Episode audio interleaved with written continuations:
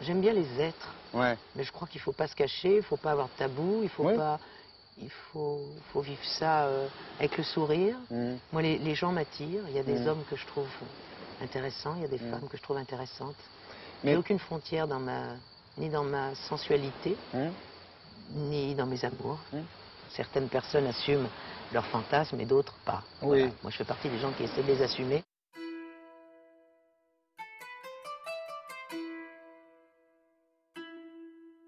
Catherine Lara, ça fait une. Muriel Robin, deux. Amélie Mauresmo, trois. Et vous, vous en connaissez d'autres? Oui, je veux dire des femmes célèbres et françaises qui aiment les femmes. Le but de ce podcast, c'est de leur donner la parole à ces femmes qui aiment des femmes et qu'elles partagent avec vous leurs histoires le temps d'un épisode. Leur point commun? Au début de leur vie affective, elles ont toutes eu des relations amoureuses ou sexuelles avec des hommes. Bienvenue dans Late Blossom.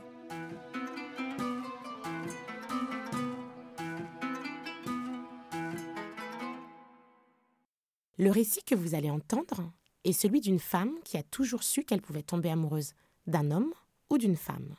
Après avoir eu des relations avec des hommes, à 25 ans, elle se retrouve vierge à nouveau. Vierge sexuellement et dans les sentiments. Je vous laisse avec la voix de Raphaël. Bonne écoute. À 16 ans, avant toute relation amoureuse, je me suis demandé si j'allais avoir des enfants dans ma vie. La question ne se posait pas dans l'immédiat, mais l'urgence d'y répondre m'a rendue malade jusqu'à être déprimée pendant quelques semaines. Le résultat? Non, je n'aurai pas d'enfants. C'était sincère et réfléchi. Ce refus allait de pair avec le non, je n'entrerai pas dans la société de consommation. Oui, puisque qui dit enfant dit obligation d'avoir un appartement, de l'argent, donc un travail, et voilà, piégé. Bon, de fait, avec aucun de mes petits copains, la question ne s'est posée. Je m'appelle Raphaël, j'ai 30 ans. J'ai grandi à Paris, puis en Normandie, et je vis maintenant à Berlin. J'ai eu la chance de faire beaucoup de choses avec mes parents pendant mon enfance. Partir vivre un an en bateau entre mes 4 et 5 ans, découvrir de nouveaux pays pendant les vacances, pratiquer des sports un peu extrêmes, le ski, la plongée. Le fait d'avoir été fille unique m'a permis d'être proche d'eux. Pourtant, j'ai toujours senti qu'il y avait eux en tant que couple et moi. Mes parents avaient leurs préoccupations, leurs loisirs, leurs amis, que nous partagions souvent, mais je n'étais pas le centre de leur monde. J'étais un être à part entière, dont ils avaient la charge de prendre soin, d'éduquer, pour qu'il puisse un jour être indépendant, qu'il puisse vivre sa vie. J'ai donc pu me projeter plus tard, adulte et indépendante.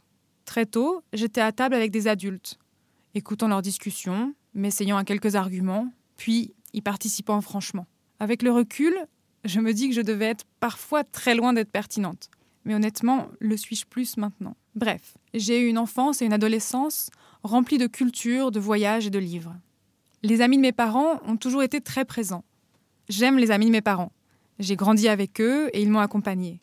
Parmi eux, il y a bien sûr des couples hétéros avec enfants, mais aussi des femmes seules avec enfants, des hommes éternellement avec de nouvelles conquêtes, ou bien toujours célibataires, des couples sans enfants, des hommes avec des hommes, des femmes avec des femmes.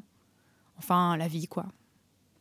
Je n'ai pas le souvenir de discussions sur l'homosexualité, que ce soit le concept ou les exemples que j'avais sous les yeux.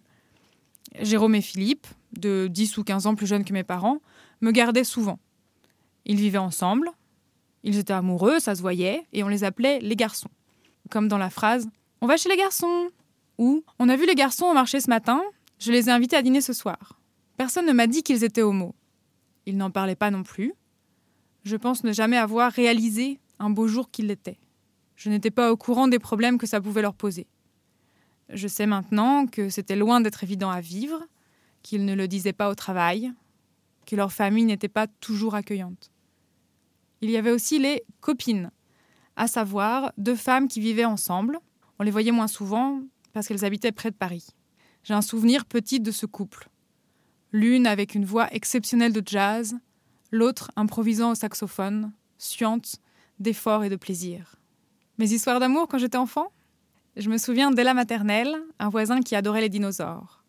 Au collège, un bel Italien me faisait complètement fondre. Avec ma meilleure amie, on avait calculé mon prénom plus son prénom pour compter le nombre que ça faisait et voir si la numérologie était de bon augure. J'avais même écrit mon prénom avec son nom de famille pour voir si ça sonnait bien. Ça donnait quelque chose du genre Raphaël Lucchino. J'étais prête à signer. Au lycée, j'avais quelques flashs ou amours secrets pour des mecs. En vacances aussi. J'ai retrouvé récemment des mails que j'ai écrits à une copine pour lui raconter ma vie de l'époque. Et j'y évoque des garçons dont je n'ai plus aucun souvenir. Paul-Émile, Michael, qui sont-ils? À presque 17 ans, j'ai vécu ma première relation d'amour, mon premier petit copain, Vincent.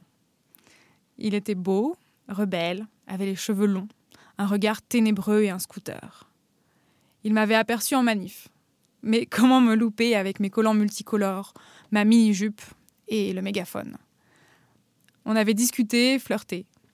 Je lui avais avoué que je n'avais embrassé personne avant lui. Il n'a pas ri. Après ce premier baiser, tout est allé très vite, mais avec beaucoup de sensibilité. Nous sommes restés ensemble presque trois ans, jusqu'à ce qu'on n'ait plus les mêmes préoccupations, amis ou emploi du temps. Moi en prépa, lui à la fac. À aucun moment il n'a été question de s'installer ensemble, même dans un futur lointain. Je me souviens d'avoir commencé à prendre la pilule et de m'être fait peur deux ou trois fois parce que je n'avais pas mes règles, alors qu'en fait elles sont juste irrégulières. Après lui, vers 19 ou 20 ans, je suis tombée amoureuse d'un autre homme, du même prénom, Vincent. On était bien ensemble, même si on disait qu'on n'était pas vraiment en couple. J'étais perdue par le fait qu'on agisse comme des amoureux, mais qu'on ne s'autorise pas à vivre pleinement comme un couple. Un jour très proche, un autre distant, sans promesse. Il suivait un schéma bien déterminé dans sa tête.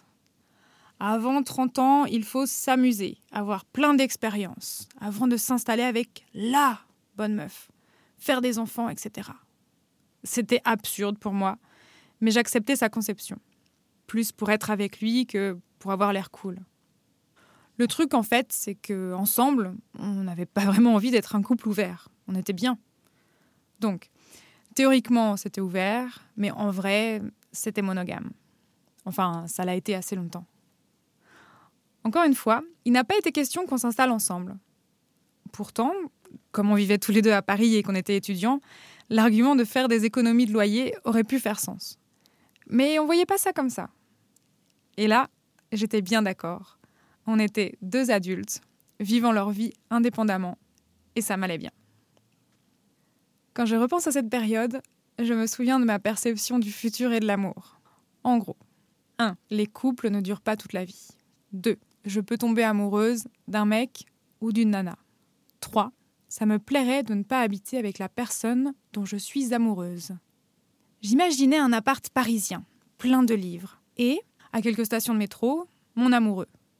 Ma vie serait épanouie dans mon travail et mes loisirs, mes amis. Ce ne serait pas une relation courte ou cachée, non. Une vraie relation de confiance, d'amour, de passion. Mais chacun chez soi, pour préserver son indépendance et pouvoir se retrouver seul parfois. Je disais régulièrement à mes amis, aux nouvelles connaissances, que je pouvais être attirée par des hommes ou des femmes.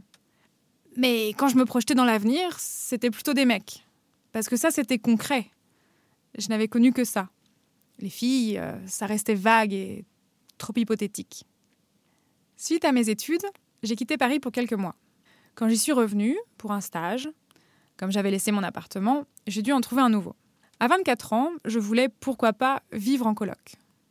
Une amie m'a transféré un mail d'une mailing list féministe et études de genre. Une meuf cherchait une nouvelle colocataire parce que la sienne partait. Je me souviens très bien de l'annonce. Il y était question de socialisme yougoslave, de pantoufles et de féminisme. Bon, en plus, l'appartement avait l'air chouette, dans un quartier chouette. Je lui écris, elle me fixe rendez-vous, j'y vais. Elle est vraiment belle. Elle est super intelligente, intéressante. Nous parlons des heures. La cuisine embaumée, elle me propose de rester dîner. Je me souviens d'avoir pensé que c'est là que je voulais vivre, que cette meuf déchirait, que j'avais envie d'être sa coloc. On a discuté de pas mal de choses à l'appart, puis quelques jours plus tard par téléphone, pour être sûr qu'on soit bien sur la même longueur d'onde. On a abordé plein de thèmes, notamment l'amour, nos amis, etc., pour savoir si l'une était célibataire, ce qu'elle cherchait, etc. Oui, si ta coloc a un mec qui sera là un soir sur deux, c'est mieux de le savoir avant. Son ancienne coloc était lesbienne et partait pour s'installer avec sa copine. Ensemble, elles avaient plein d'autres copines lesbiennes. Ma peut-être future coloc elle-même s'était posé des questions, mais avait finalement conclu que son truc, c'était plutôt les mecs.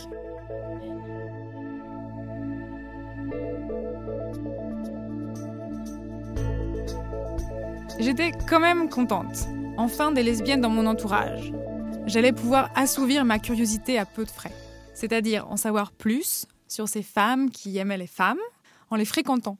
Et surtout sans avoir à poser des questions ou à me montrer curieuse. Dans mes amis de lycée ou de fac, quasi tout le monde était hétéro. Les seuls qui ne l'étaient pas étaient des mecs gays. Mais je ne connaissais personne de mon âge qui était lesbienne. C'était frustrant parce que j'étais curieuse, mais je n'étais pas au point de faire des efforts pour en rencontrer ou poser des questions euh, autour de moi. Par exemple, une amie m'a parlé d'une de ses copines qui était bi. Je me suis dit que j'avais envie de la rencontrer. On s'est croisés une fois à une soirée, et en fait, j'avais rien de spécial à lui dire. Et puis, j'allais pas lui demander Alors, ça fait quoi d'être bi? Ou c'est comment avec une meuf? Finalement, cette meuf bi, je la trouvais banale. J'étais un peu déçue. Elle ne me plaisait pas et on n'avait pas de point commun. Bref, j'emménage chez Mia, ma super coloc. Je l'envahis joyeusement avec tous mes meubles et bibelots colorés. Nous vivons un an et demi ensemble. Notre relation est amicale, bienveillante, respectueuse. On a beaucoup de boulot chacune, et quand on est ensemble, on discute des heures. Nos métiers sont assez proches, et il y a de l'émulation intellectuelle entre nous. C'est tellement intéressant. Côté sentimental, je me perds dans quelques aventures sans lendemain qui me laissent plutôt morose. J'essaye de faire bonne figure face aux amis et la famille. Je travaille comme une dingue, ce qui est plutôt une bonne chose puisqu'on m'en demande beaucoup en stage, en master, dans mon premier vrai boulot.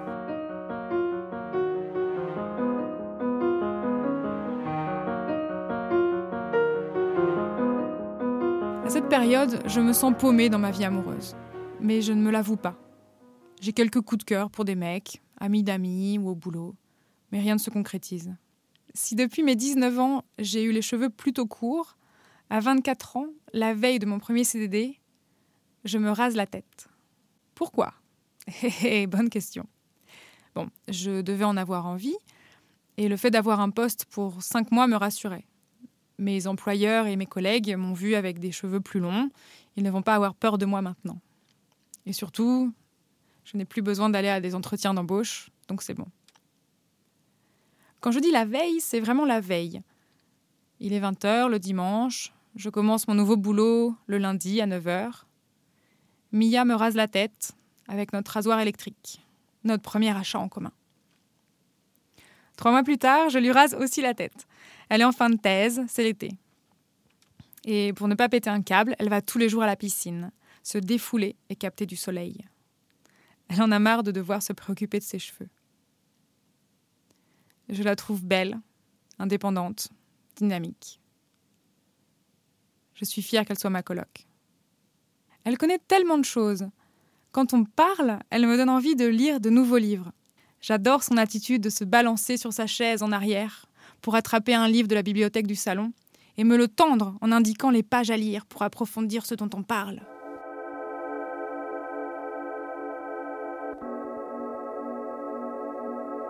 Je me souviens avoir dit à un copain Si j'étais lesbienne, j'aimerais bien sortir avec elle.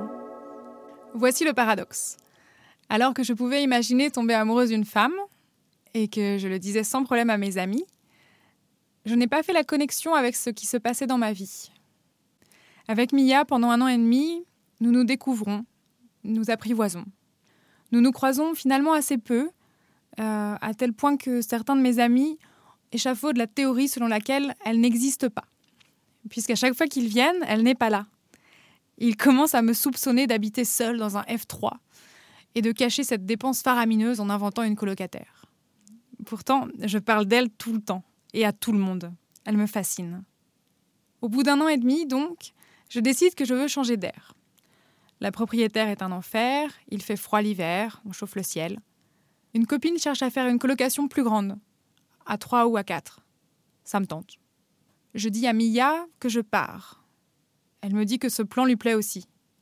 C'est décidé, on bouge ensemble. On est donc trois meufs, cherchant un grand appart pour s'établir. Au bout de quelques jours de recherche, on se rend compte que c'est quasiment impossible. Donc toutes les trois, on se dit qu'on va mentir. Deux d'entre nous iront visiter des appartes en tant que couple.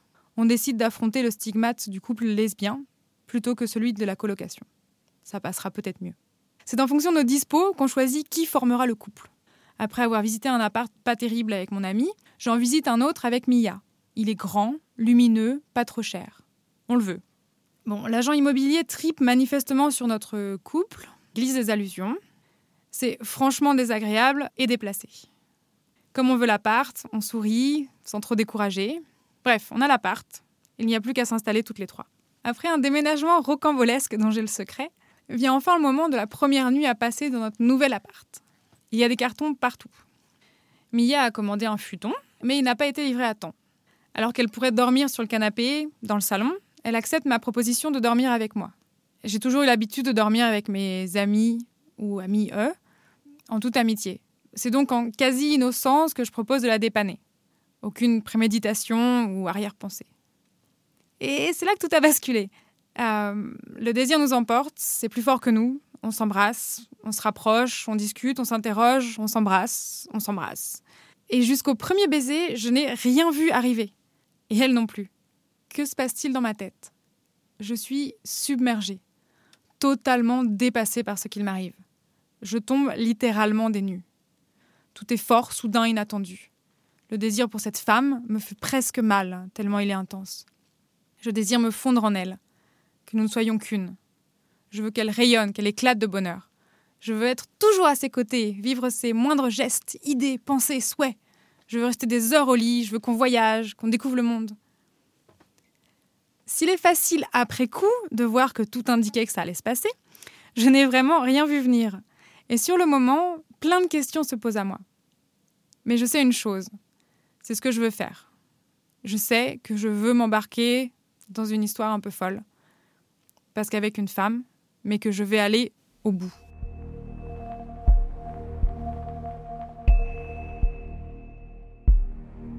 J'ai peur. J'ai d'abord peur parce que nous venons seulement la veille d'emménager avec une amie. Et elle ne s'attend pas à vivre avec un couple. Mais sommes-nous vraiment un couple à ce moment-là? Et qu'elle ne va sûrement pas être très contente.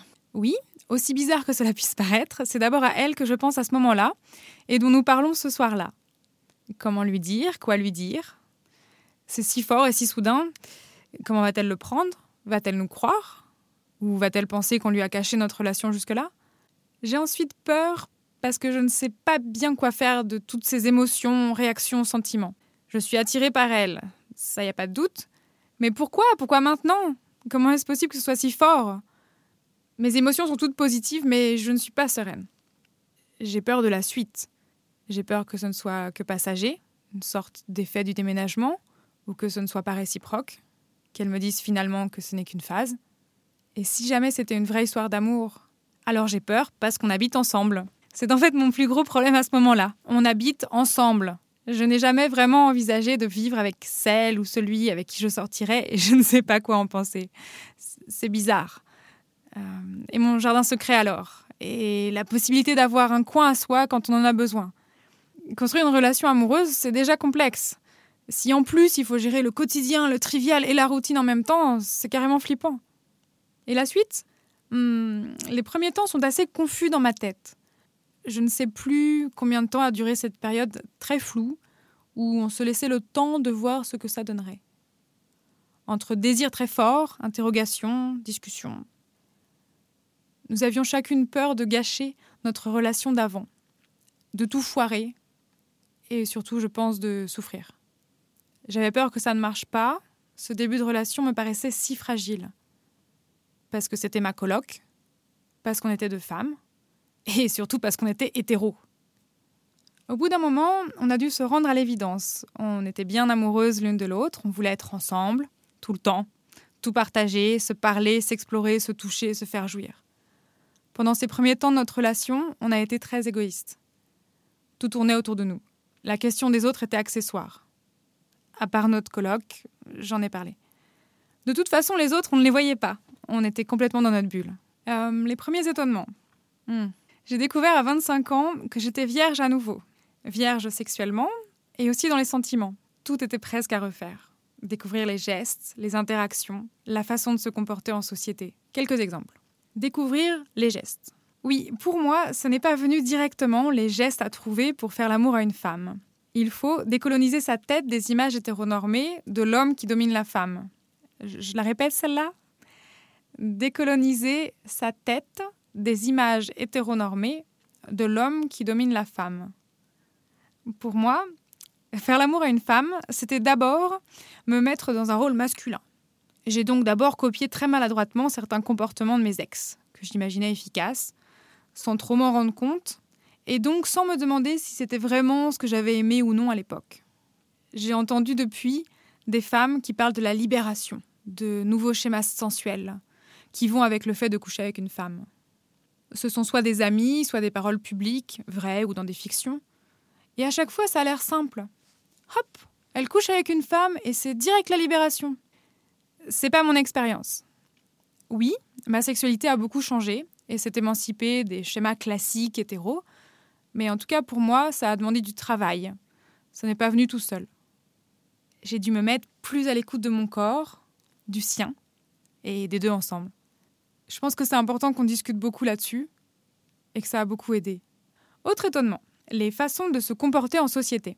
À 25 ans, j'ai découvert que certaines attitudes, qui pour moi étaient banales, devenaient tout à coup moins normales ou sujettes à question. Un exemple Tenir la main de la personne qu'on aime dans la rue. À 17 ans, j'embrassais à pleine bouche mon copain devant la voiture de police pendant les manifs lycéennes. Et huit ans plus tard, j'hésite à tenir la main de ma copine en sortant de chez moi. C'est violent. J'ai pas spécialement l'impression d'avoir changé, mais le regard des autres a changé. Comme si j'étais déclassée, comme si je devenais une paria. C'est ça que je trouve singulier dans mon histoire. Et peut-être dans celle des autres femmes qui témoignent ici de leur late blossom.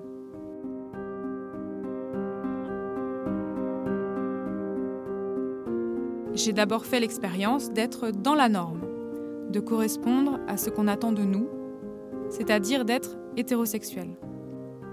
Évidemment, je n'aurais jamais dit ça avant. On ne peut pas se rendre compte de la chance, entre guillemets, d'être dans la norme. Aimer une femme aujourd'hui me fait voir la différence, l'écart, la façon dont les gens réagissent. En bien ou en mal, d'ailleurs la question n'est pas là. Mais tout cela est maintenant différent. Que ce soit les gens qui trouvent ça trop cool et qui me font sentir plus bobo ou in que je ne suis, ou que ce soit les gens qui aimeraient que je n'en fasse ni un sujet ni une fierté, désormais tout le monde a son mot à dire. Ça c'est sûr, j'étais plus tranquille avant. Ça fait maintenant plus de cinq ans qu'on est ensemble avec Mia. Mes parents, mes amis, mon entourage, mes collègues, tout le monde l'a bien pris. C'est comme ça, je suis amoureuse, on s'aime, bon, c'est plutôt positif, non? Et ceux d'entre eux qui ont été surpris ont parfois eu besoin de temps pour arriver à digérer la nouvelle. Mais je pense que le fait d'être en couple les a aidés. Je parle ici notamment de mes grands-parents, qui m'ont témoigné beaucoup d'amour. Ce qui a changé en revanche, c'est que je suis devenue bien plus sensible. J'ai toujours été féministe, mais maintenant je vois les choses différemment. Je pense que je le suis encore plus, et d'une autre façon. Les interactions homme-femme me blessent plus profondément qu'avant. Je suis moins patiente, moins tolérante. J'ai l'impression de voir avec plus d'acuité mes copines empêtrées dans des schémas sexistes qui me rendent triste. De ce point de vue, je me sens plus émancipée dans mon engagement. Je n'ai plus à négocier au jour le jour, et surtout dans mon intimité à la maison, avec ces rapports de pouvoir. En gros, la priorité que s'arrogerait un homme dans le cadre du travail, me révolte d'autant plus que, dans ma vie privée et intime, au quotidien, je ne donne pas la priorité à mon homme. Je ne dis pas que mon couple est exempt de rapports de pouvoir. Mais en tout cas, il l'est de celui reposant sur la division entre hommes et femmes. C'est déjà énorme. Je m'appelle Raphaël, j'ai 30 ans. J'ai grandi à Paris puis en Normandie et je vis maintenant à Berlin. Dans quelques mois, je vais me marier avec Mia, la femme que j'aime.